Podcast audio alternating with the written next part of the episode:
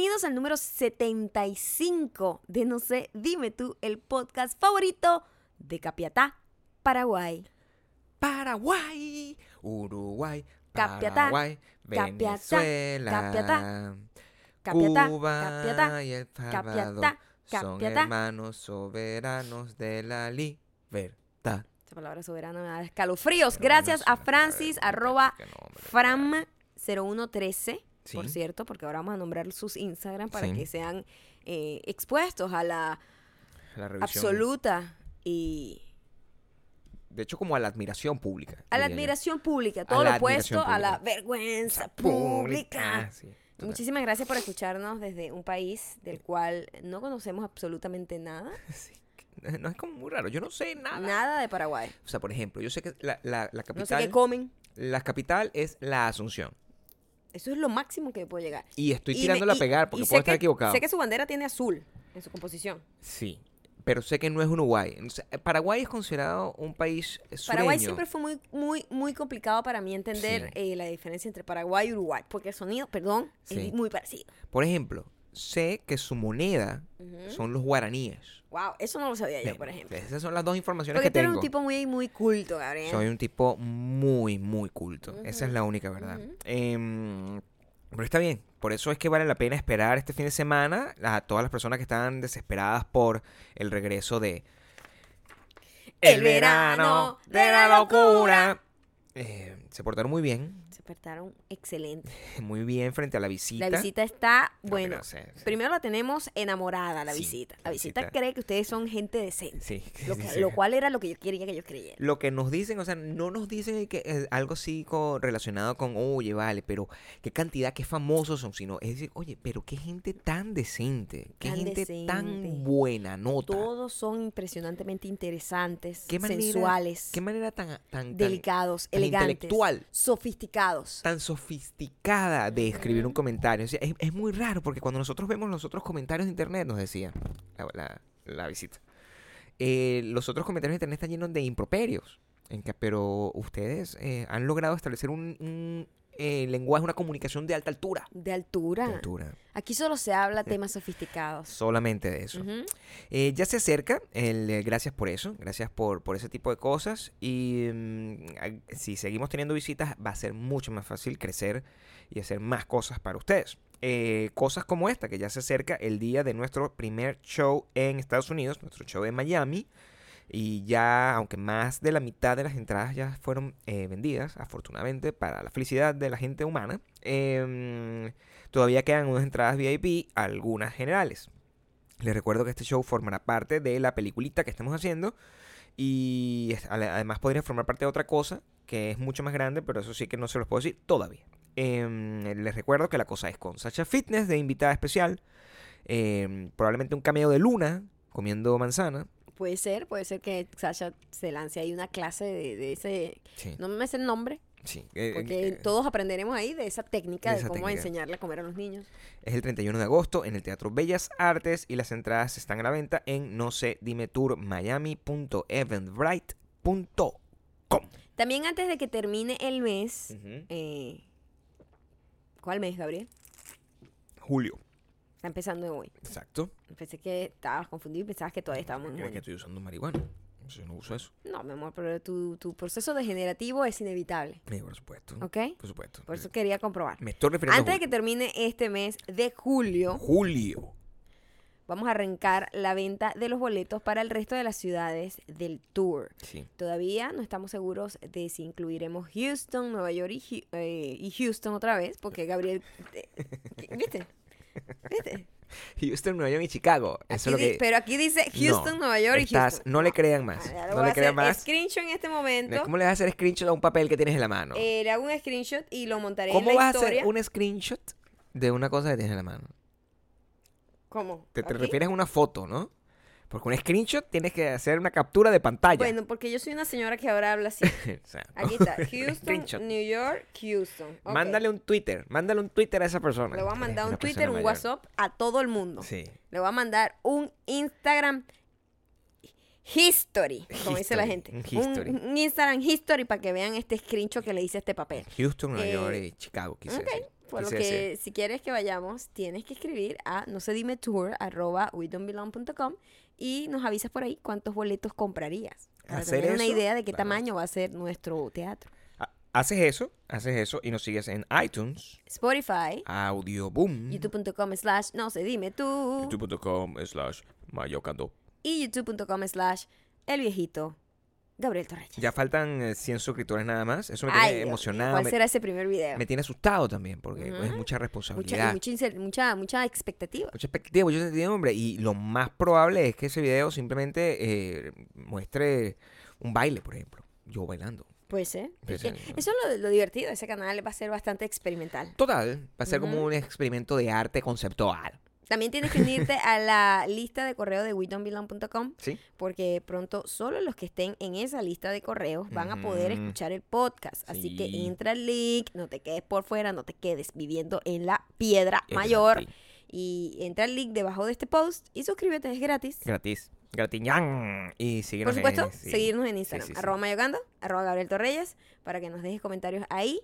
Y también puedes usar, eh, si estás logueado en Facebook, comentarios en windowmilon.com. Hoy, hoy es lunes. Hoy es lunes Hoy y es además lunes. hoy eh, tenemos muchas noticias acumuladas de Desde Rusia con amor. Hoy es lunes que estamos grabando esto. La gente va a escuchar esto probablemente el martes. Probable, la, la gente que es Em, realmente que tiene la tierra prometida. sí. Si tú estás escuchando este otro día que no sea martes, Sí, entonces eres una eh, basura. martes 3 de julio. Sí. Si tú ya, si no es martes 3 de julio, mientras estás escuchando esto, Sí. tú eres una basura. Eres, er- de verdad, revisa tu alma. Nosotros estamos el, el 31, el, el último, ¿cuándo fue? Nosotros estamos cumpliendo cuatro años desde que llegamos a esta hermosa ciudad. Es cierto. Yo siento que ha sido más. En estos días alguien me preguntó Sí. y yo respondí sin siquiera pensarlo. No, yo tengo seis años viviendo acá, en, en LA. Y no es así. Tengo cuatro años viviendo aquí Explícalo bien, Maya. y voy a cumplir seis en diciembre en Estados Unidos. Pues vivimos primero en Chicago. Pero siento que suena poquitísimo seis años. Pero yo siento que tengo como 20 años aquí, de verdad, que se han hecho eternos. Definitivamente acabó con mi juventud y mi, mi espíritu. Pasa esta también ciudad. eso, que cuando, cuando empiezas a envejecer, No, pero el te tiempo envejece se la te, ciudad. se, te esque- se te escapa de las manos el tiempo y también pasa volando, pero a la vez lento. Eso lo dijimos Envejece la ciudad. Yo creo que si yo viviera en, en las Islas Caimán, una cosa así como tropical, yo me estaría como joven. Joven, ¿tú crees? Con tanto sol, a lo mejor más bien Sí, envejece bueno, pero más. protegido, protegido. El- a- saco a colación esto sin ningún tipo de criterio con lo que voy a decir porque estoy tratando de aguantar el, el dolor de la noticia que, que nos ah, ampara en esta circunstancia, que es que el, el domingo de la mañana eliminaron a España. Eliminaron a España y yo creo tener la respuesta de por qué eliminaron a España. ¿Por qué eliminaron a España? ¿Por Yo me puse a ver el partido y Sí. no me había dado cuenta de que toda esa gente que juega en ese equipo está ya pasada de edad. Está pasada, está pasado como nosotros. Sí. Ya está muy vieja. Yo decía, pero ¿qué es este señor, por favor? O sea, calvo, lleno de canas, arrugado. Sí. O sea, ¿cómo van a lanzar a ese señor a intentar ahí luchar con esos otros muchachos jóvenes? Sí. Llenos de euforia, de vigor, de, de, de, de, de ganas de vivir. Una gente ya en las últimas, todo el equipo de España. Están como pasados de horno, de hecho. Están todos viejos. Pero eh, además como que una circunstancia era muy raro porque cuando lo veíamos en perspectiva eran como era como una gente como muy flaca. Demasiado entecada. No se ven como deportivos, o sea, te, te costó encontrar algún tipo de de, de, De colirio para mí. de colirio para ti. Me costó que- muchísimo. de- ¿Con quién están jugando? ¿Quién fue lo que los vencieron? Ni me acuerdo, yo sé que fue una cosa humillante y terrible. Eh, que ¿No fue Francia? Francia eliminó a Argentina. Ah, cierto. a España ni lo quiero recordar fue fue terrible ¿Islandia? No, Islandia está eliminado de hace muchísimo tiempo fue eliminado, eso es lo que importa. Por una gente llena de vigor y, juventud. Sí, sí. Investígame, por favor, quién fue. Ya lo voy a hacer para salir de esa duda. Porque no me acuerdo y estoy... ¿ves? Estamos, nos está afectando, ¿viste? O sea, nos está afectando la edad, nos está afectando la edad. Ah, ¿Quién fue? ¿España con quién? ¿España, con quién? España, España... Rusia. Rusia. Claro, o sea, los anfitriones. Rusia, claro. Sí. Los. Estaban, los rusios, los rusios, los catirrusios. los catirrusios Los catirrusios eliminaron a, a lo- a los señores En- de en- España. En penaltis, though. O sea, también. Sí, esos juegos así, eso se siente siempre injusto. Siempre. Por Sí. más que a lo mejor en el juego Rusia tú puedas decir que estuvo mejor, como que mejor control de la pelota Mm. que España, aunque a mí me parece que pasaron como más tiempo en, en la arquería. Fue un poco vergonzoso de No cualquier sé. forma que los dos goles que se marcaron en el tiempo real eran todos rusos. Es verdad, es o sea, verdad. también tú tienes que ver. Ay, Dios que, mío. eh, o sea, España no decepcionó en su eh, tradición de decepcionar. A mí me parece. Yo no esperaba más. Yo siempre espero. España, dejen de seguirlo como si fueran, ay, las estrellas, no sé qué, campeón del mundo. Mentira. España siempre va a ser el underdog y esa es la razón por la cual yo lo y sigo. siempre será los que ganaron y rompieron la copa el mismo día. O sea, hay que Una gente eso. desastrosa como uno. Yo, pues, eso es la conexión que yo tengo con ellos. O sea, si fuera un equipo así que siempre gana, no sé qué, no lo seguiría. ¿Cómo pasa? Como, como Brasil. Como Brasil. Brasil es muy aburrido seguirlo. Porque, claro, ¿por qué se van a seguir un equipo que siempre gana? ¿Para qué? ¿Vas a seguir un equipo O que sea, es como, gana? es como que le voy a Meryl Streep. Marico, ya sí, va a ganar. o sea, yo amo a Meryl Streep, pero... O sea, pero, o vamos a sea, apostar- o sea, vamos a aupar por ella es ridículo. Vamos a apostar Sabemos por que va a otra ganar. gente, por, otra gente. Claro. Y por eso yo, el día de hoy, lunes, yo estaba apostando, evidentemente, por eh, mi querido equipo mexicano, al cual había tenido una, una jornada introductoria bastante satisfactoria. Había metido bastantes goles, la gente estaba Bastante- muy bastante emocionada. bueno, le había ganado a Alemania, al, al equipo. Pero la, la realidad es que... mm, Estoy tentando mi suerte aquí, muchachos. esto- eso Ustedes no no, tiene- saben lo que está pasando aquí tras sí, cámaras. Eso no, eso no tiene nada malo. Mira, revisa, revisa su- sus ingredientes. No, ¿sabes qué? Tengo mucho sueño. Estoy bostezando. Y Gabriel se está tomando aquí una bebida de esta energética que a mí no me gustan realmente. Sí. Pero este sugar free, sabe Y, y rico. carbs free, carb free. Lee las instrucciones. sí, o sea, según Sí, cero o sea, calorías. Sí. O sea, según es buena, pues. No, bueno, bueno no. Bueno, bueno, así como bueno, Es como, como el agua, no. Es como un café pero- efervescente, sí, básicamente. tiene un poco de sodio. Pero un poquito nada más, pero que el sodio se quita con agua. México fue eliminado. Y mm, te voy a decir lo que yo pienso. Yo pienso que eso es lo que yo esperaba que pasara. Es decir, no lo deseaba, lo esperaba. Sí, o sea, sí. México tiene siete años llegando octavo siempre con mucha emoción y perdiendo. Es verdad. Ok. Siempre pasa lo mismo. Y estaba jugando con un equipo que, Siempre gana. o sea, por lo menos es un equipo con una tradición, una cosa, y que tiene a una persona que es mucho mejor actor que yo, que es Es Neymar. demasiado buen actor. Es tremendo buen actor. Entonces, Excelente en el arte de rodar. hoy se fue un poco de palo. Porque de verdad, o sea, honestamente, yo volví a ver, no sé si ustedes vieron el partido, espero que sí, sobre todo la gente de México que nos, que nos escucha, y vieron la escena, porque eso lo, lo tengo que comu- comunicar como escena, La donde escena en donde Neymar Neymar está en el piso y llega alguien a recoger un balón, lo pisa, medio pisa por error y el tipo empieza a chillar como si le hubiesen Eso no- metido no lo un palo caliente por el culo. Yo después vi la vaina. No. Yo cuando lo vi en vivo dije, la verdad es ridículo. Pero después cuando lo vi No, bien, no. o sea, porque no necesitaba pisarlo. No lo necesitaba pisarlo, pero no necesitaba gritar pero de esa manera. lo pisó intencionalmente y Sí. el tobillo al parecer se lo operaron hace tres meses. Puede ser que le haya pegado. Eh, epa, el tobillo duele, Gabriel. A mí tú medio me... Mira, escúchame amor, una vaina. Amor, no. Mira, Gabriel. No defiendas a Neymar. No, yo- no, lo voy a defender aquí. A Porque alguien tiene que defender el hashtag, alguien tiene que defender a Neymar. No, por favor. Porque todo el mundo lo atacó por, por su drama. ¡Qué basura! Y quiero que sepan que nunca le he ido a Brasil. No me gusta Brasil. Nunca le irás a Brasil. No, como equipo, quiero decir. Ah, no me gusta. Sí. Eh, pero mira, tú te sientas a veces, de repente yo estoy sentada. Estoy sentada en el mueble. Y tú de repente te sientas a mi lado y me pellizcas así como. Todo el mundo sabe qué, qué es esto. Sobre todo las mujeres. Y me pellizcas así como la pierna, así que, que me agarras como el pellejito nada más. Y yo te quiero es matar. sí. Ah, ese dolor. Si yo pudiese ganar millones de dólares exagerando el dolor que yo siento cuando tú haces eso, yo lo haría. Pero es ahí donde yo voy. Porque, o sea, yo, yo te he pisado, o tú me has pisado por error. El fútbol es el arte de engañar al Sí, otro para bueno, ahora también. con la tecnología que hay, Con el en VAR, donde, epa, el epa. ¿qué pasó? ¿Hay, hay- falta o no hay falta? Sí, Coño, es un poco confuso también. De verdad, yo no le quita un poco, hace. le quita, oye, muy, muy preciso, muy tecnológico, pero también le quita un poco de, ¿sabes? De Claro, la es como, tira- naturalidad. es como tirar con un robot.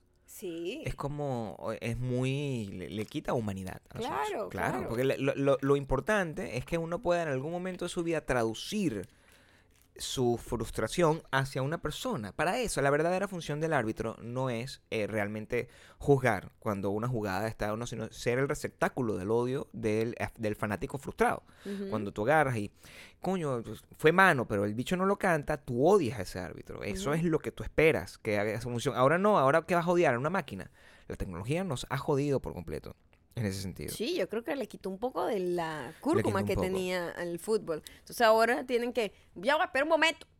¿Qué me dicen?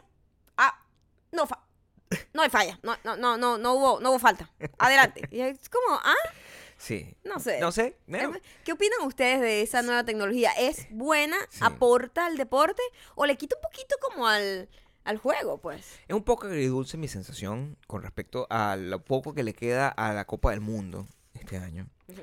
Eh, que me queda como, como esperanza Colombia, creo. Es como un país Epa, sí, bueno, nos que queda ahí en nuestro país hermano, y con, nuestro el- con el país. que compartimos muchísimas cosas. Repito, el país quizá donde tenemos más super diamantes en el Un mundo. país que además queremos muchísimo Sí.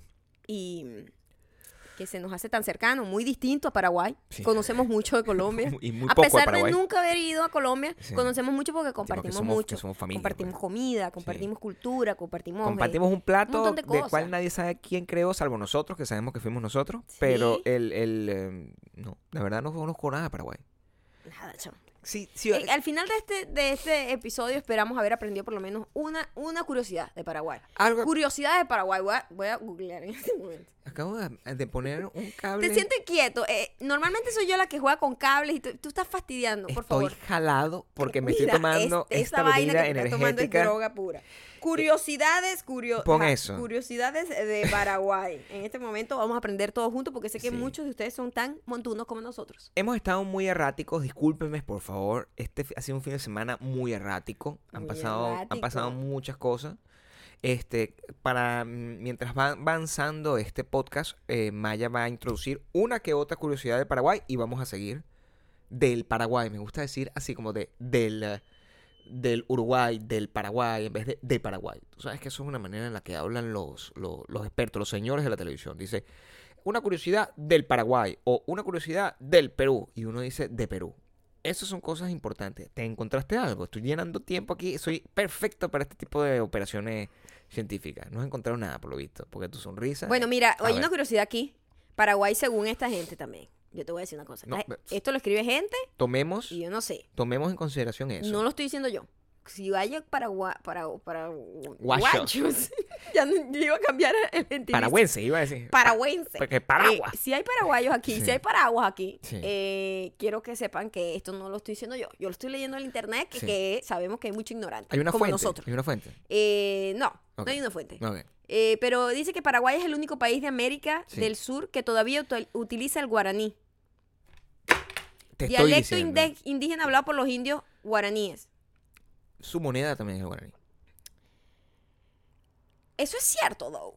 ¿Qué? Guaraní. ¿No lo hablan en Venezuela los, los indígenas que tenemos allá? What the fuck? ¿No? Ok. ¿De qué estás hablando? Yo no sé nada de Venezuela tampoco, para que vean. No Dios es en contra de Paraguay la, la ignorancia, es mundial. Guaraníes en Venezuela. No sé, me suena bastante. A lo mejor es un, un- un dialectos que se hablan en Venezuela. No. En Venezuela hay dialectos que se hablan. Pero como chipcha. O sea, no sé. no- Tú no estudiaste historia de, de- prehistórica de Venezuela. Mi amor, yo tengo 180 años. ¿Cómo me vas a acordar esa vaina ahorita? Yo no sé. Bueno, guaraníes entonces. Ese, es- ese es el primer dato curioso que tienes. Ese es el primero que quiero decirle. Ok, muy bien. A lo largo de, de todo esto vamos a estar eh, soltando más datos curiosos de ese estilo. Yo voy a tratar de buscarlos también. Y, mm, y pensar, pues, este es el tipo de aburrimiento que hemos sentido este fin de semana sin poder hacer el podcast como bien es debido.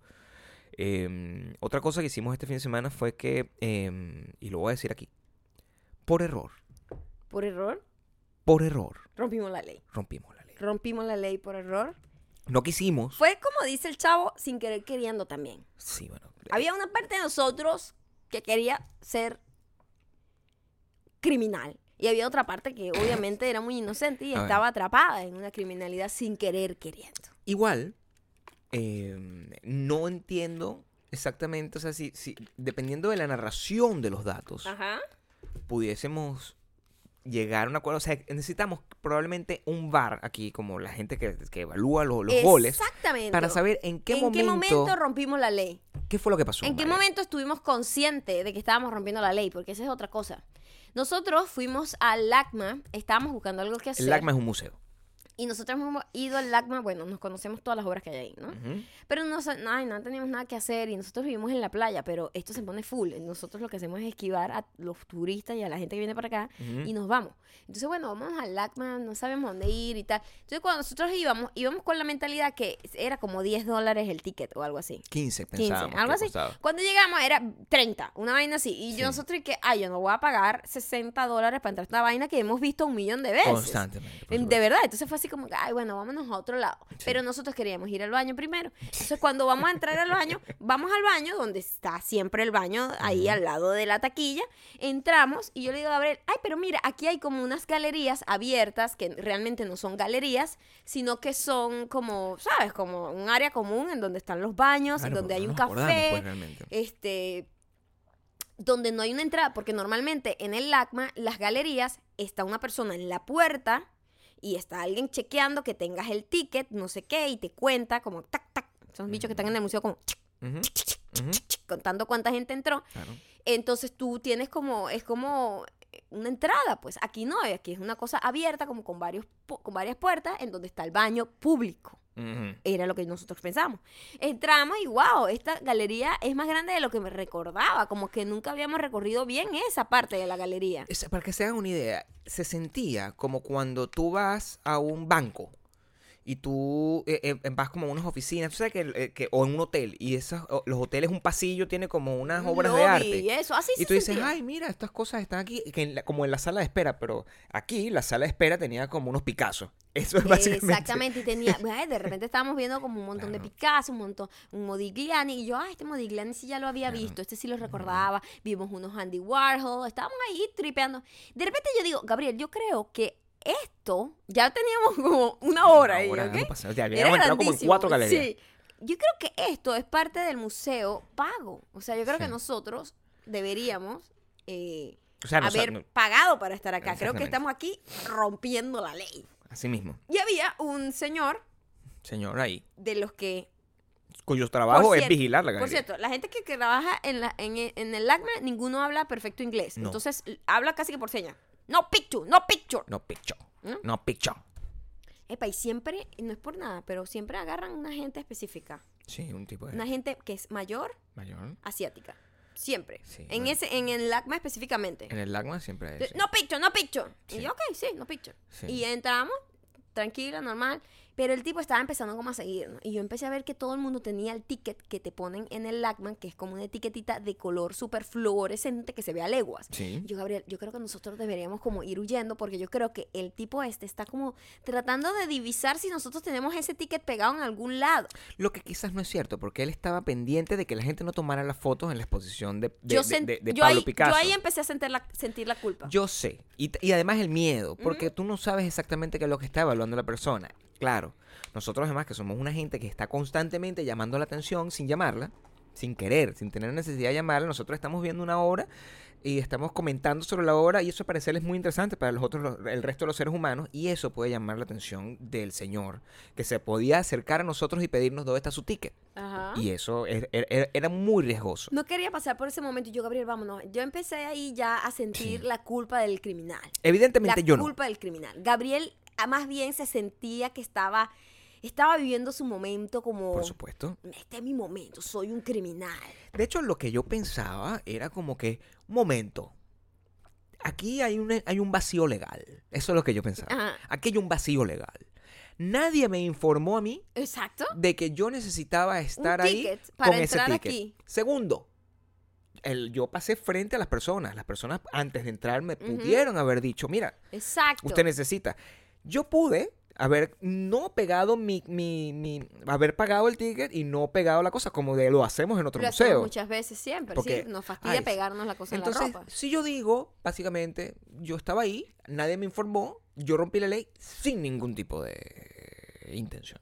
Sin ningún tipo de intención. No tenía yo intención de hacerlo. Había un vacío legal. Había un vacío legal, pero ya tú estás empezando como a disfrutarlo y yo más bien quería irme. Yo, no, mira, Gabriel, yo creo que aquí, en serio, porque yo siento que los tipos están como viendo mucho y yo ya me doy cuenta que esta galería es mucho más grande de lo que yo esperaba, de que fuese como un lobby, como que, bueno, Mm. unas cuatro obritas ahí con el baño y, y un café. No, era como algo que de verdad era, sabía, una exhibición gigantesca. Nunca me voy a ir de, una, de un museo sin haber visto hasta el último cuadrito. Porque si no, Después nos vamos y decimos, bueno, ya vimos todo. De- Logramos esquivar al señor de no picture completamente. completamente. De hecho, el, mi máximo Lo dejamos, ya él venía a decirnos algo, pero Sí. lo dejamos con las ganas. Mi máximo nivel de, de, de regulación, de autorregulación fue que no tomé realmente fotos, porque yo normalmente no tomo, no, no, no respeto la ley del, No, si de la tú eres un criminal, Gabriel, de verdad. Lo sé. Un ampón. Tú- eres un ampón. peligroso quizás. Totalmente. Y mm, en dentro de ese dentro de ese asunto salimos y lo que estábamos era, bueno, ya, ya, Ya nos aquí. íbamos. Ya nos íbamos porque además en Íbamos el LACMA, en el LACMA es como hay varios eh, museos conectados en caminerías, por caminerías, y además hay un parquecito al, que nosotros realmente era donde íbamos a ir. Como que nosotros habíamos dicho, mira, yo no voy a pagar 60 dólares para ver una vaina que ya he visto un millón de veces. Exacto. Vamos a hacer algo, vamos al baño y luego vamos al parquecito que está ahí, que está súper cool, y vemos si podemos pasar al museo eh, japonés que está ahí, Sí. este, que es aparte, o al otro que es de ciencia, etcétera. Cualquier Nosotros, cosa. de hecho, lo que estábamos era haciendo tiempo y estábamos haciendo tiempo en el Museo Real. Eso no lo sabía. Exacto, ilegalmente. Claro. Cuando vamos saliendo nos atrapó una señora. Hola, ¿su ticket? Y Gabriel, yo no lo tengo aquí, como si lo tuvieras en algún otro lado. Pero la Ya, pregu- esa la- fue la actitud más criminal, fue esa. No, porque la respuesta, de nuevo, hay un vacío legal. La respuesta fue correcta. Yo aquí no lo tengo. ¿Dónde está? Eso no, no fue la pregunta que me hizo. Ah, pero la segunda pregunta sería, ah, sí, ¿y dónde está, señor? Cara de Así te quedaste. Así, cara de pescado seco. Inmediatamente Maya, que también es mi cómplice. Yo, totalmente cómplice, En empecé este- a confundir. No, mira, es que nosotros estamos buscando el museo japonés. ¿Dónde está el baño? ¿Dónde está el baño? Yo empecé así a, a divagar. Y ella, no, no, pero es que el museo japonés está cerrado ahorita, que no sé qué, pero Ay. necesita su ticket. Y el otro, y el otro museo donde están los fósiles. Así, eso fue. Yo Era como, yo la tenía confundida. fue como todo un comenzamos lo que se llama un ping pong cultural. Está diciéndole mucha información que teníamos del museo sin decir absolutamente nada. Exacto. Y la señora no sabía cómo responder porque también, también es otro vacío legal. Ujú. Culpa de la administración de ese museo. ¿Por qué pone gente mayor ahí? Para que sea fácil confundirlo. No, y eh, además esa galería es como abierta, donde no, hay una puerta de entrada, entra cualquiera. La búsqueda. Yo tengo una teoría. Ajá, Tengo una teoría, yo siempre tengo una teoría sobre todo. por supuesto. La búsqueda es que mm, eh, hay una intención en tener esa gente mayor siendo los protectores del museo. Y es que al ser tan fácil de confundir, gente como nosotros, que tiene ganas de disfrutar de, esta, de estas exposiciones, de este, de, este, de este albor cultural que ofrece la ciudad de Los Ángeles, puede entrar rompiendo la ley sin dar dinero, pero de alguna manera ese arte que está ahí no se pierde. Tú me, tú me puedes creer, o sea, ellos, ellos quieren que uno entre ahí ilegalmente, porque lo importante es que entres. Lo importante es que ese museo no se quede vacío. Ok, Gabriel. Entonces, por eso tienen esas personas así. Porque si no hubiese. Tú, si tú quisieras, de verdad. ¿Por qué tú no pones a un viejo de ese estilo en una entrada de una discoteca? Le pasarían por delante al pobre señor. ¿Entiendes? Claro. Tú, tú no pones un viejo así que. Mira, y su ticket. Quítate, viejo mierda. tú, no haces- tú no pones a un señor de eso. drogada No pones a un señor de eso de portero. Tú pones a una persona que es un gorilón. Ajá. que si tú agarras y te tratas-. Tú te intentas meter de colía a una discoteca, bailar con un montón de gente, despacito te vas a meter una coñaza. Ah, pero en un museo tú colocas a una persona fácil de burlar. Fácil de confundir. De confundir. de confundir. De confundir. Yo creo que hay una intención ulterior, como siempre, ¿Sí? para tratar de sí, por supuesto, por supuesto. Yo diría eso, Gabriel ha estado monotemático todo este fin de semana, quiero que sepan. sí. Quedaste impactado con tus propias declaraciones del viernes. Sí. Sí, así y es. Gabriel ahora está, es un hombre nuevo. Porque yo me quedé muy confundido eh, y, y siento, pueden haber pasado un par de cosas. Ajá. La cosa número uno es que eh, mis, mis ejercicios, mi sesión de ejercicios Ha dado efectos increíbles. en un día. En un día, ¿no? O sea, yo agarré, yo me, yo me, me, como ustedes recordarán, en el capítulo anterior, yo me saqué el pene y empecé, empecé a hacer ejercicios. Eh, en realidad, el pene no era el, el no, subject. no, no era el la- subject, pero me saqué el pene, que el pene está acompañado, ustedes bien saben, de, las De pe- un- de los testículos. Un combo, un Sí. combo. Viene en combo.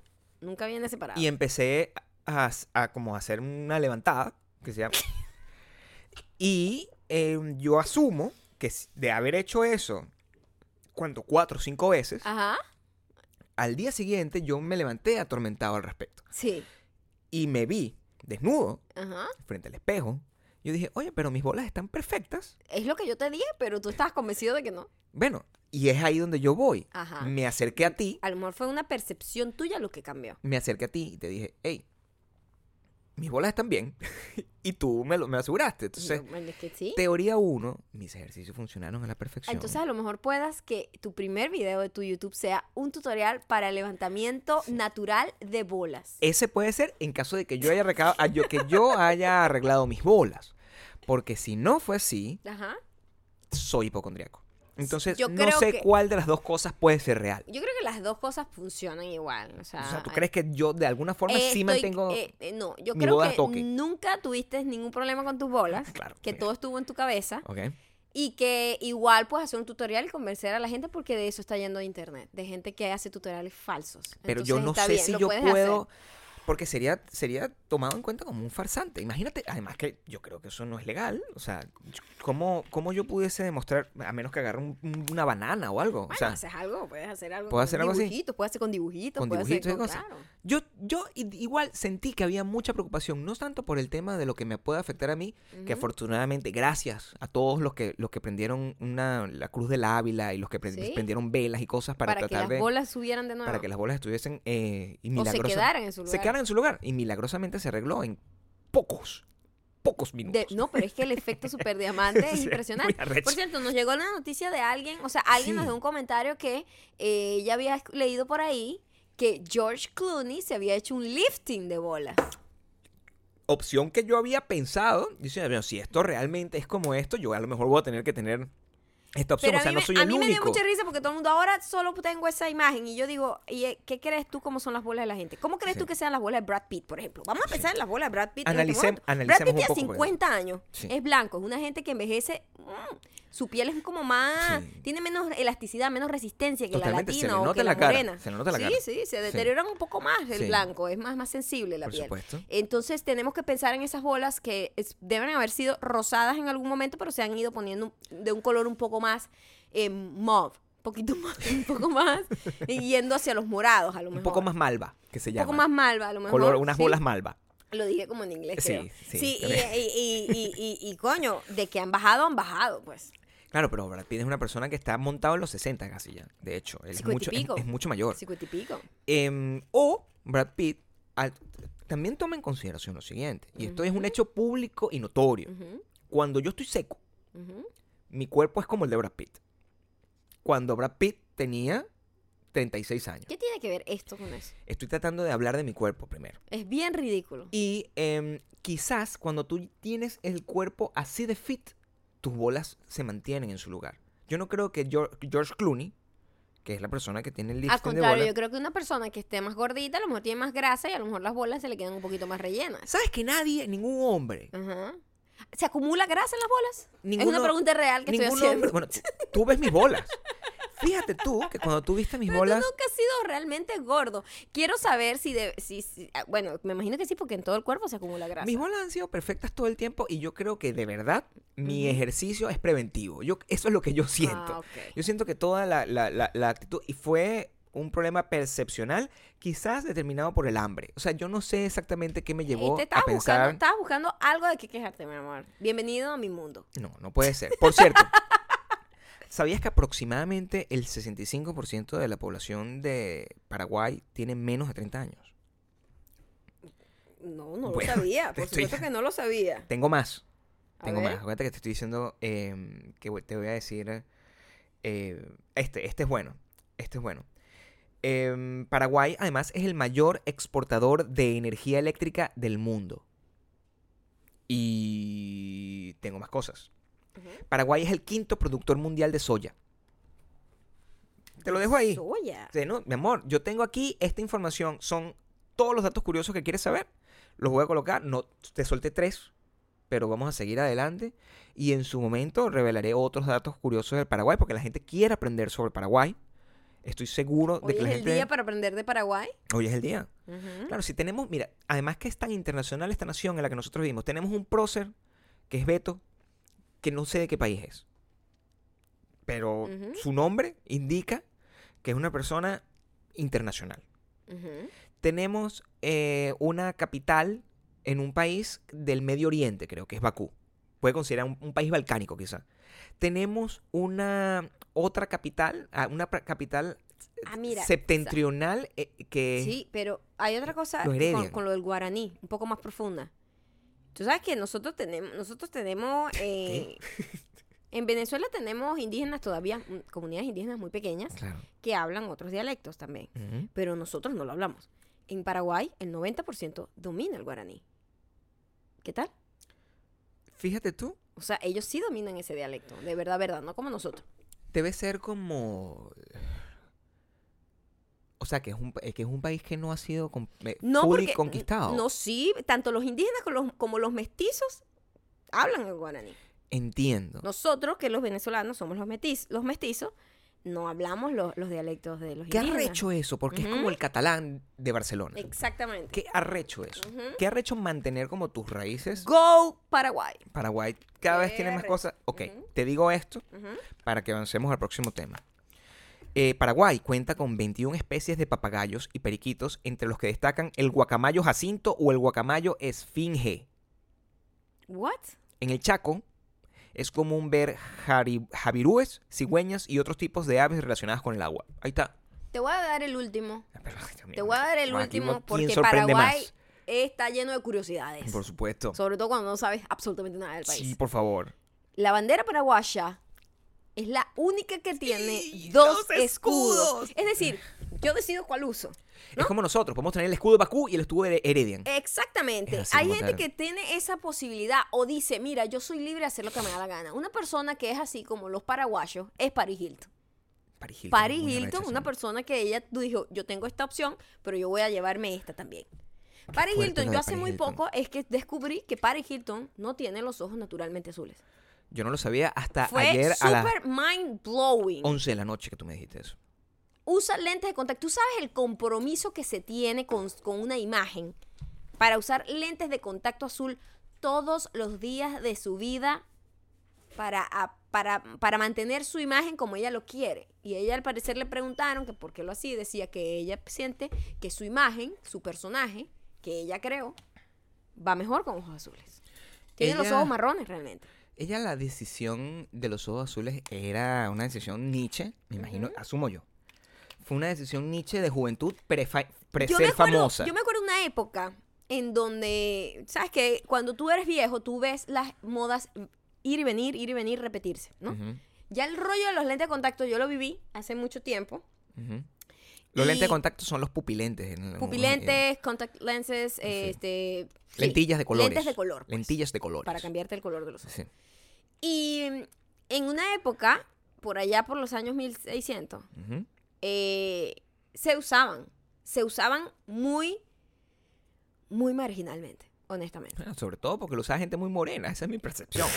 Pero eso- Honestamente. Epa, pero eso no tiene nada que ver. No, es, es- mi amor. Te voy a decir por qué se tiene que ver. A ver, Porque si bien es cierto que gente morena puede tener los lentes, los, Los ojos, claros. naturalmente claros, cuando tú eres muy morena y tú te pones unos lentes que se ven muy falsos, esos lentes, tú sabes que esos lentes no, se, esos sobre son, todo no son que tuyos. hay un, hay un concepto de, de odio a tu propia naturaleza. Ahí es donde voy. Cuando tú usas algo tan transgresor como unos lentes de contacto Claro. todo el tiempo. Yo creo que para divertirse está cool. Como Claro. que para una acción. Yo, yo siento que ahorita socialmente está mejor aceptado el uso eh, recreativo de lentes de contacto. Y eso lo ha logrado gente como Selena Gómez lo hace. A veces de repente se pone los ojos grises. eh, Kylie Jenner lo hace cada rato. La otra, Kendall también. eh, Kim, toda esa gente. Y, y- como que los artistas así como que se lo han tomado como últimamente. Como algo ¿Cómo pintas el pelo? como un maquillaje especial. Es A cosmético, refiero, sí. exactamente. Pero en la época en la que yo te estoy hablando, cuando además Paris Hilton comenzó a usarlos, Sí. Era una época en donde la gente pretendía hacerse pasar como que eso eran sus ojos. No era algo estético y cosmético y divertido, como que un mechón rosado, sino como que no, marica, mis ojos son verdes. Tengo mis una pregunta para son ti. grises. Tú los probaste, me imagino. Yo los Todo el mundo probé en probó. esa época, por Tú te supuesto. pusiste. O sea, y, el, yo también los probé. A eso quería llegar, a tu pasado Paris Hilton. Bueno, es ¿Cuál color usaste, Gabriel? Gris. Gris es el mejor color. O sea, Ese lo usé yo también. El, em, pero no fue que fui a comprar unos lentes grises. Ah, Ok, ¿cómo pasó? ¿Cómo No. llegaron a tus ojos? ¿Unos lentes de contacto de otra Unos gente? Qué lentes de asco. contacto de otra persona. Asco, Gabriel, por eso es que tus ojos siempre lle- viven llenos de Sí, infecciones. Bueno, eso fue hace mucho tiempo y esos eran unos lentes que estaban bastante limpios y no eran unos lentes que se había quitado otra persona para ponérselos, sino que sabes que También una persona recién bañada con herpes se ve limpio, no, pero tiene la herpes, gente, la, la gente, mm, a la gente le dan como unos sets Ajá. de lentes. Sí. Y esos sets de lentes traen como varios juegos y Ujú. esa persona me dijo, ay, pruébate estos. Y yo me los puse porque acuérdate que yo estaba en una época de juventud. Cuando dice esa persona, dices un, un interés romántico que te quería ver más marginal de lo que ya era. En la realidad, verdad, Gabriel. siempre son O sea, dos El intenciones. pasado nunca importa. siempre son dos intenciones. Eh, o era, me quería ver más marginal. O simplemente estaba testeando los límites de mi, de mi compromiso con, el, con obtener dulce amor. Que tú sabes que ya hemos hablado de eso. Yo estoy dispuesto a hacer cualquier, Cualquier cosa, cosa. en aras de obtener dulce amor. Cualquier cosa. Entonces, si una persona agarra y me dice, ay, mira, ponte tu lente", yo me los pongo porque yo sé que eso en algún momento va a ser utilizado a mi favor. Y yo me los pongo porque a mí no me importa. Son unos lentes. Me los puse, me vi en el espejo y no me gustó. No me gustó lo que Hay vi. gente que le... que- o sea, de verdad que yo no podía creer que Paris Hilton eran lentes de contacto. Porque a ella le quedan bien. Pero después que me puse a ver las fotos me di cuenta que sí se notan. Pero, ¿sabes qué? El problema es que uno asume que como es rubia, blanca, Sí. que no es rubia, sino ella es pelicastaña, Sí. pero toda la vida ha estado pelirrubia y uno cree que es pelirrubia. Entonces, uno simplemente cree que sí es. Pasa que yo siento que en la, en la medida que tú seas más de una forma y uses unos lentes em, más contrastantes con, con ti, con lo esperado, eh, es mejor. Es lo que yo siento si lo estás haciendo de la forma cosmética. Claro. Cambio, cuando tú, ay, mira, no, bueno, yo, yo siento que mientras más sutil sea la, l- l- la, la reacción Entiendo hacia lo los que lentes, quieres decir. sí, Es como más... e- es más mucho triste, más, Es más triste. claro, hay mucho Sí, más odio hacia tu raza. Porque ¿sabes quién hizo eso también y yo no sabía? Además, una gente que lo empieza a hacer de la nada. ¿Quién? Eh, Ivanka Trump. Ivanka Trump tiene los ojos marrones. Toda la vida. Es una tipa pública, además, famosa toda la vida. Y desde hace como seis años para acá, ella decidió ponérselos como verde avellana, ¿sabe? Que es casi marrón, pero no es marrón. Entonces, como que, como tratando de hacerlos pasar por reales. Eso es lo que tú dices. Claro. Cuando es así. Mientras es más como sutil, es más triste. Es como más triste. Pero si tú lo haces como lo hace Selena Gómez, que de repente se pone unos ojos grises y un maquillaje rechísimo y una foto cool, es como más divertido. Es decir, Es una diferencia obvia. Si yo, por ejemplo, yo agarro y si yo tuviese canas, una cosa que no tengo, afortunadamente, o sea, tengo canas en la barba, y yo agarro y entonces me voy a pintar el pelo de negro. Ajá. Coño, triste. Ah, pero si yo me pinto el pelo así co- como Zayn, de un color verde, fantasía, está cool. so- es, es otra cosa. Es distinto. Es un experimento. Es, es como una propuesta artística. Es otro peo. no Estoy- es una negación a quien eres tú. Exactamente. Es Y más bien como un agregado. es lo que yo siento que, que es lo que está mal semióticamente. Pero en este caso, este Paris Hilton, que se creó todo este, este personaje de la Cocoseco Catira millonaria, ¿Mm? lo entiendo también, porque ella al final está vendiendo es una imagen. Pero una persona que de repente lo que trabaja es como en una farmacia atendiendo, vendiendo como Sí, en una farmacia, sí, sí, que de repente todos los días tenga un compromiso de ponerse unos lentes grises cuando evidentemente no son tuyos, ahí es un poquito más triste. El autoodio, como, como fenómeno social, tiene muchas matices que a veces uno deja pasar porque estamos viviendo una época donde es muy fácil simplemente tomar decisiones de asumir y seguir las riendas de su propia vida y puedes cam- cambiarte desde el color del pelo hasta el sexo, si te da la gana. Pero siento que este es muy sutil y no es realmente, eh, no es honesto. Porque si no hay un compromiso real con una expresión, sino es voy a ocultar que tengo los ojos para que no me buleen. En- Es más o menos, o, o para porque no, no- yo no quiero ser negro. Es- es- es- yo siento que más bien lo sienten de esa forma. Yo no quiero ser negro, o en el caso de esta rubia, yo no soy suficientemente blanca porque nací con el pelo marrón. Con los ojos con marrones. marrones. Es como que, what the fuck, what are you doing that? En- tú te pintas el pelo de, de- de- de- de distintos colores, te lo has pintado a lo largo de tu vida. Y todas han sido simplemente porque te queda Bueno, bien. siempre hay, el, el pelo es como distinto porque yo siento que en el pelo hay muchas menos opciones. Como que, este, a mí me da risa porque una vez alguien me escribió, porque todas las mujeres que se van a Estados Unidos se quieren convertir en gringas, se Ah, pintan el pelo ey, amarillo. Y yo, sí y yo le digo, mira, mamita, yo solo tengo dos opciones. Claro. Quedarme con el pelo de mi color, que es una opción, y que la he practicado la mayor parte de mi vida, 90% de mi vida. eh, rubio, que es como el otro color distinto, y pelirrojo. Y pelirrojo me quedaría fatal. Entonces nada más tengo rubio. Y todos los matices de rubio he tenido como rubio más como más castaño claro, lo he tenido como más cenizo, lo he tenido como más amarillito. Esa es la única opción que hay. No hay más. Entonces como que, porque yo de, de colores también lo tuve como que verde, azul, Ahí- a eso morado. voy. Una cosa que yo echo de menos es que yo, cuando yo te conocí, yo nunca te vi utilizando colores fantasía, porque tú usaste colores fantasías mucho había antes de conocerme a mí. Exactamente. Claro. Eh, yo creo que ahorita, a- antes de cumplir los 80 años, deberías como tratar de... Pero es que sabes que hay dos puntos con el cabello de color, en, mi, en mi parecer. Eh, cuando estás muy joven es lindísimo. Porque cuando estás muy joven todo te queda muy lindo, ¿no? Todo es muy cute, todo es como muy rebelde. Se ve como un acto rebelde. ¿no? Yo lo tuve morado, lo tuve rosado, lo tuve azul eh, pastel, lo tuve eh, azul y rosado al mismo tiempo. Era una combinación de los dos colores. eh, y mm, no hay fotos de eso porque en esa época uno vivía, no tenía celular con cámara. No había celular. La gente que tenía cámara con rollo era millonaria, yo era pobre. Claro. Entonces no hay como re- muchos recuerdos de mis pelos, así que yo no vi me una pidan foto, yo fotos. vi una foto de esa, Yo pero creo que- estaba no- ni siquiera las tengo no yo, las tienes tienen mis amigos que- Están- que, sí. sí. tenían con rollo, una, son una los únicos foto. que sí, tienen. sí, sí. pero yo no tengo. Y lo tuve de todos los colores, lo tuve como magenta, que era como el, el color de Gwen Stefani Sí. en New, y Que, lo que- usó que- que muchísimo. se ve como rosado. que es como, pero súper rosado, pero Sí, como sí. rosado, flores. Rosado, ajá, Muy fuerte. Rosado chillón. Eso es cool, es lindo, es como, Ujú. wow, qué cool. Pero cuando ya tú pasas de cierta edad, Ridículo, ¿no? es como la tipa que, marica, grow up. Entonces, entonces all, hay, hay dos, hay tres de hecho. Está la chama joven, joven, que Mm. se pinta el color y es como rebelde, es cute, es linda, se ve así como un anime. Está la tipa que está en el medio, que es como, no, yo soy rebelde, marica, y me pinto el pelo de morada. Y es como, dude, no, o sea, píntate un pelo normal. No te, te hace ver más vieja de lo que realmente Claro, eres, es claro, lo que te digo.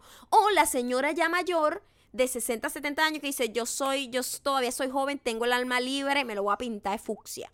Esos son como los tres estados que hay con el pelo. Y ya yo pasé la que es más cute. Y entonces ya no la quiero volver a hacer. La cantidad de, de ajustes estéticos que se pueden hacer llegan por millones de millones de lados. Yo una vez, una de las cosas ah, para mí, hasta el momento, la cosa más sorprendente que la gente se ha encaprichado por hacer en algún momento es el anal bleach. Es una cosa que yo leí, Pero eso, eso se puso de moda gracias a las Kardashian también. Yo no sabía que las Porque Kardashian también se hicieron lo un hicieron. episodio de eso. ¿Sí? Sí. Porque yo creía que era, primero cuando alguien me comentó al respecto, dice que, hey, mira, no sé qué, hay una gente que se está decolorando el ano. Y yo, dude, ¿de qué estás hablando? ¿Cómo se hacen eso? Y, y me mostró, un, no un video, sino me mostró como un lugar, una clínica, aquí en Estados Unidos. Eso yo vivía en Venezuela para entonces, donde hacían eso. Y yo decía, who the fuck does this? O sea, ¿qué, qué, qué es esto? ¿Quién, ¿Quién toma eh, la decisión de ponerse en cuatro patas para que le blanqueen el culo? Me acabas de decir es que lo hacen las verdad, es Kardashian. verdad, es verdad que tú, de hecho, eso pasó ya nosotros juntos, se puso de moda cuando ya estábamos juntos, porque hicieron como un reportaje en el periódico donde tú trabajabas sobre eso. Y eso fue como un tema, como, what the fuck. No entiendo por qué. Y creo que esa per- periodista fue a hacérselo, como para saber de qué trataba. Creo, no me acuerdo muy bien. Muy probable. Es muy muy probable, esa probable. cosa, ese tipo de cosas ocurrían. Ocurrían ¿ok? en ese Yo mandaba a hacer, sí. Sí, Sí, sí. por favor, anda a hacerte un, un- una, ¿cómo se- Blanqueado anal. un blanqueo anal y vienes y me cuentas. Es la mejor manera, primero, de bullear a un ¿qué ser humano. Oye, ¿qué nivel de self-hate? De, De que, oye, también. tenemos, tenemos el ano un poco más, de un color un poco más oscuro el resto de nuestra piel, vamos a blanquearlo. O sea, llegar hasta ese extremo, ¿verdad? Voy a hacer una pregunta correcta. ¿De qué color se supone que tiene que ser un ano? Se- bueno, como, como cualquier parte íntima, todas las partes íntimas de nuestro cuerpo siempre tiene una tonalidad un poquito más oscura. Mm. Igual, los pezones, las bolitas, este, el ano, los codos. O sea, siempre hay como esa, esa piel donde más sensible es, siempre es una piel que tiene un poquito más de pigmentación. Eso es normal. Entonces, pensar que una persona diga, yo lo quiero del mismo color que mi barriga. Es como, los, es como lo de los Es ojos. lo de los ojos, una Es negación ojos, total es a una tu total. Es más, yo te- les, voy a, les voy a dejar un, un- un- un ejercicio para que lo tengan y además para que les cueste dormir en las noches, porque el, el- necesitan imágenes ustedes. Entonces, a mí me gusta ponerles imágenes en la mente, eso es parte Cuidado de nuestro con lo que vayas a decir. No, sí se los voy a decir porque ¿Qué? tienen que, tienen, que, tienen que saber. Ustedes, si ustedes em, vean a la persona con la que están o a la persona que les gusta y mírenle los labios y mírenle las encías, estén muy atentos a sus encías. Cuando usted esté viéndole los labios a la persona con la que usted quiere tener una relación, Dulce amor, dulce en amor, específico. y esa persona mire el color de los labios. El color de los labios es- Delata. delata bastante el color del ano. Y piensen, ¿en serio? O sea, cada vez que usted Dios piense mío, el en mío es súper en pálido. ser súper pálido, no sé. O sea, no, no quería decirlo. No quería decirlo. Pero tú no necesitas blanqueada, ¿no? El ano Gasparín. Eh, y si usted quiere saber, por ejemplo, el color del glande o el color del eh, clítoris, mira las encías de su, de su, ok, déjame ver. de su pareja. Ve- Vete a las encías y dime tú. Ese es el color más o menos. Ay, so cute. Sí. Ok, Bueno, está sabes, bien. la- hay Pasé, un- pasé- pasé la prueba de mi de, de- de lo que yo estaba esperando. Ahora, si usted se encuentra y es una chica, es muy bonita, y no sé qué, y usted ve, nunca ha estado con ella, y agarra y le ve las encías, esas encías son los pezones y el papito Pero son qué oscuras. importa que sean oscuras, No Gabriel? estoy diciendo, quiero que, quiero que, no estoy Lo poniendo que estás juicio- diciendo es bastante racista. No estoy diciendo- Self-hate. No, no Self-hate. estoy poniendo juicio de valor Ujú. entre si una cosa es mejor que la otra. Estoy dándole a la gente más bien la capacidad de, de, imaginar. de poder ver en Le- el futuro. Le estoy dando acceso Ok. a la imaginación de lo que más quiere ver, porque eso sí te lo digo. Así como yo me soy capaz de ponerme unos lentes de contacto en aras de hacer cualquier cosa, mira, esa persona, si usted realmente quiere a alguien y esa persona tiene los pezones verdes, eso no va, a- no va a haber manera de que usted no se lo chupe. O sea, ahí no hay ningún Pero Dios tipo... mío, Gabriel. No hay ningún tipo de limitante al respecto. Tú convertiste eso en, un- en una cosa racista. Yo estoy más bien dando una herramienta de imaginación cultural hacia el- el- el- las partes privadas de otra persona antes de ser tocadas por el deseo. No, eso es lo que no- Yo estoy no puse ningún juicio de valor. Estoy preguntando qué, qué importa. No, no importa absolutamente nada. Ok. Yo, eh, eh, eh, a lo largo de mi vida, de los últimos 60, 70 años, he tenido la oportunidad De pasar por toda la gama de colores. de ver un arco iris, Ok. de ver un arco iris de, de, de partes De íntimas. encías. Sí. Coño, encías era más bonito. Sí, bueno, las encías son bastante íntimas. Tú no andas por la vida así levantando sí. los labios de esa forma.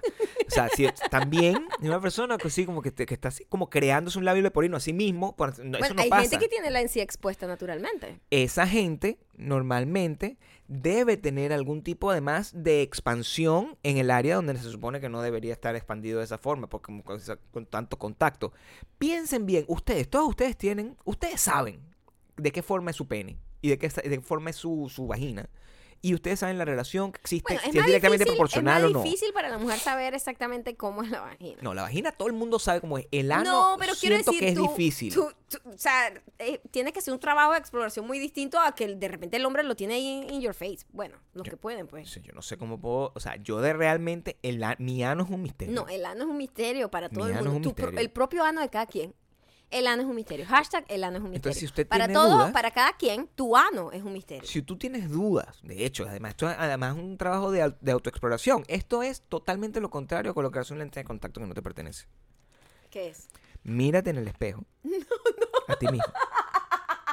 Mírate, Mírate a los ojos, a todos. mírate en el espejo a ti mismo. Y levanta así las encías. Y ese es el color que tiene tu ano. O sea, mírate los labios. No, vale. Tu ano es así.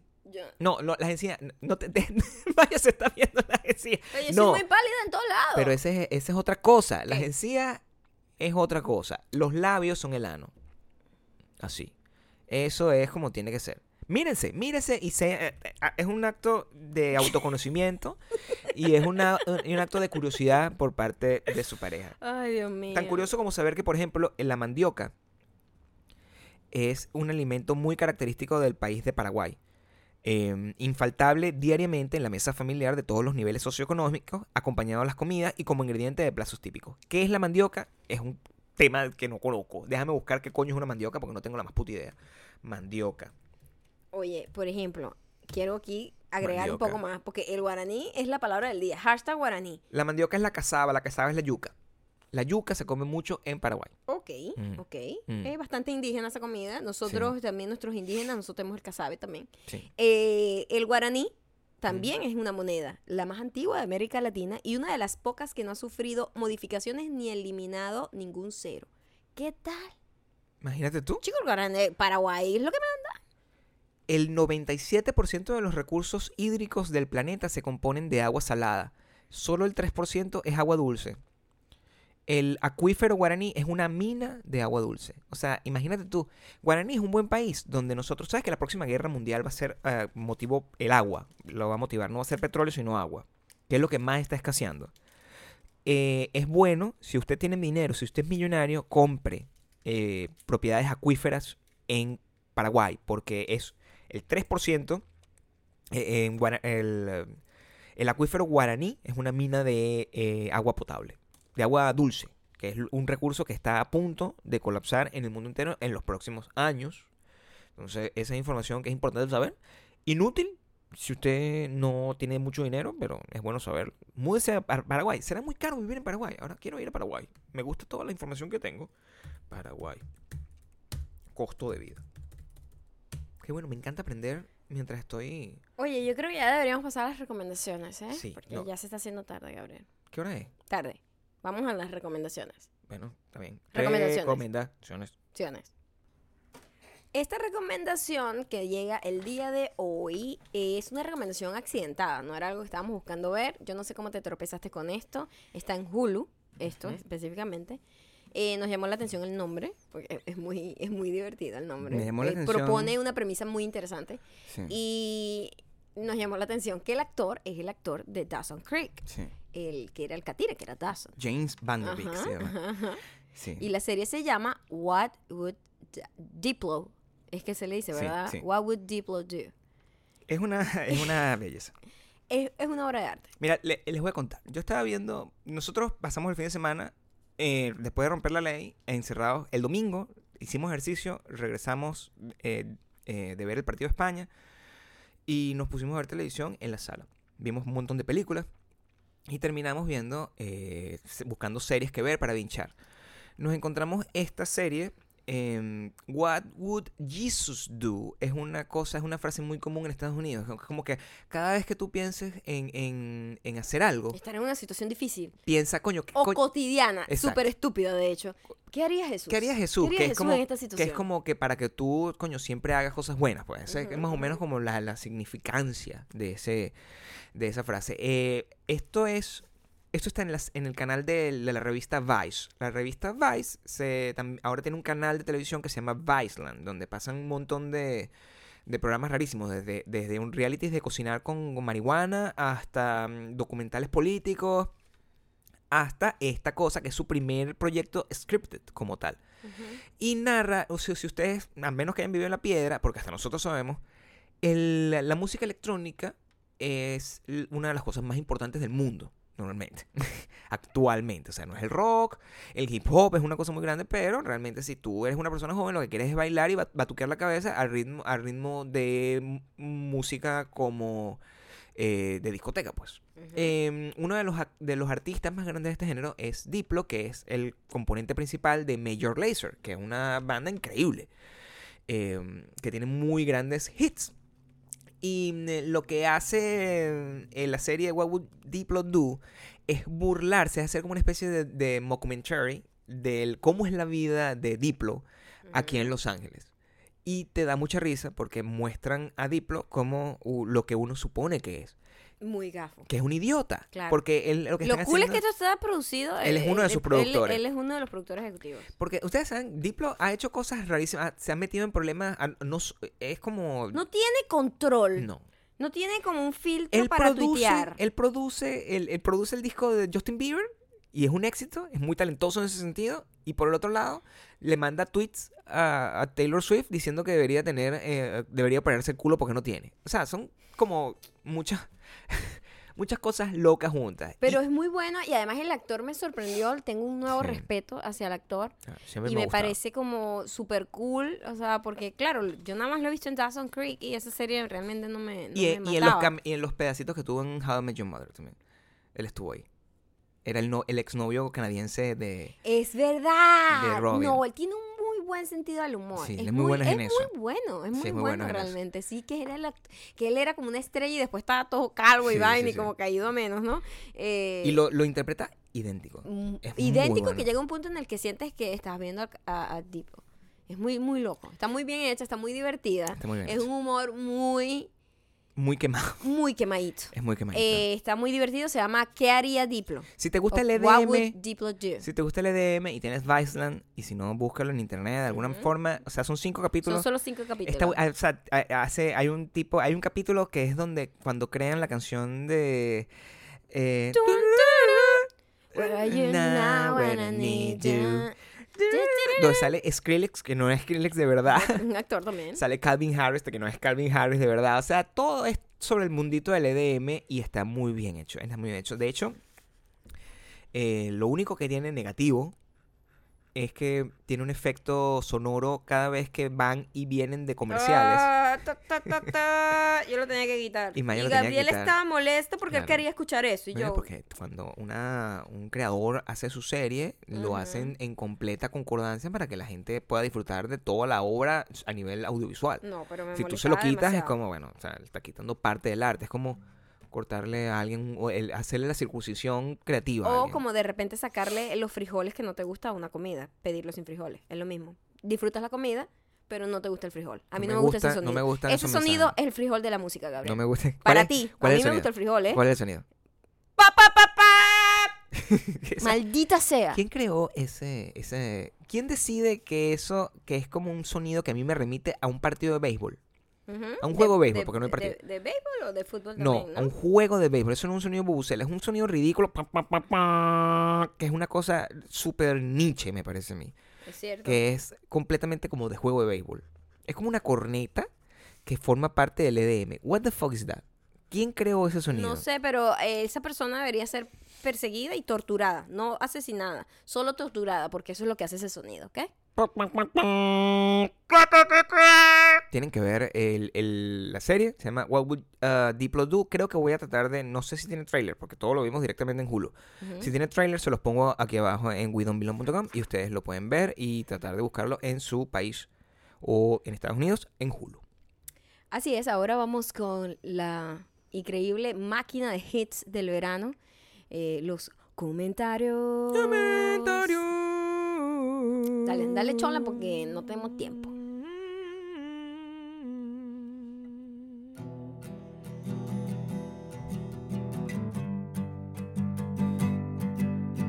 Bájale, bájale, estás tocando muy duro, no quiero gritar. Pa, pa, pa. Este mensaje llega gracias a JSTPH. ¿Qué eres? ¿Una medicina? Por favor, cambia ese nombre para un nombre humano. JSTPH. Contándole a mi novio el podcast de la vergüenza pública de Gabriel, me dice que George Clooney se las mandó a recortar. Contándole. George Clooney se las mandó a recortar. George Clooney se mandó a recortar las bolitas también.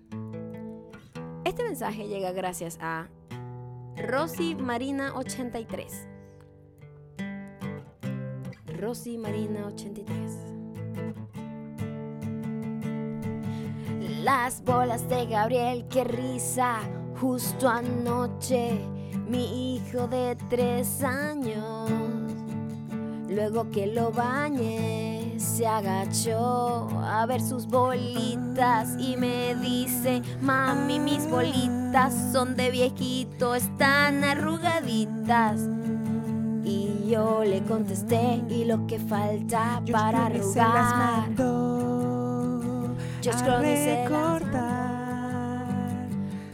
recortar,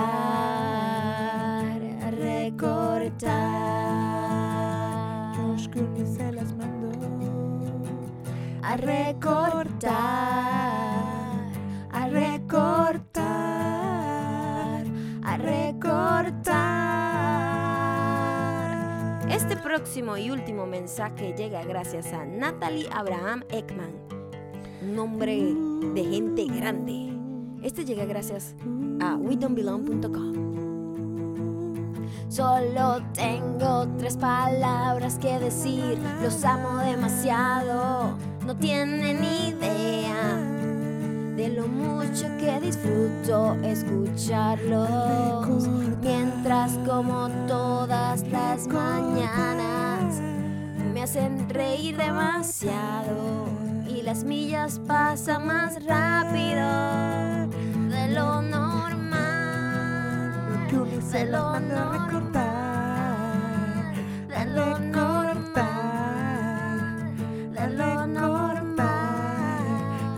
se las lo mandó a recortar.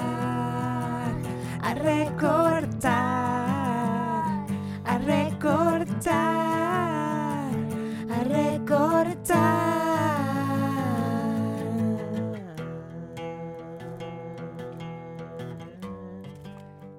Muchísimas gracias por haber llegado hasta acá. Ya saben que mañana hay otro episodio del verano de la locura. Síganos a través de arroba mayocando arroba Gabriel Torreyes. Y ya pueden dejar de preocuparse. Las bolas de Gabriel han vuelto a su estado natural.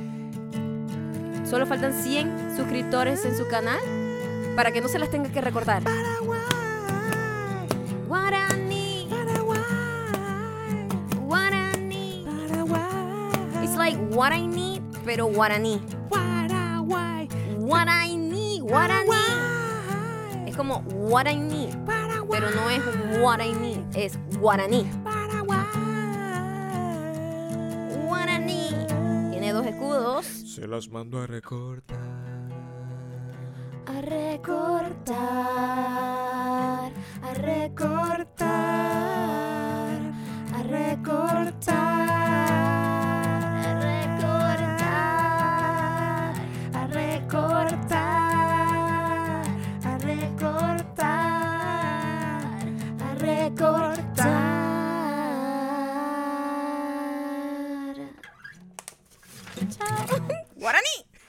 Chao. Guaraní. Es guaraní.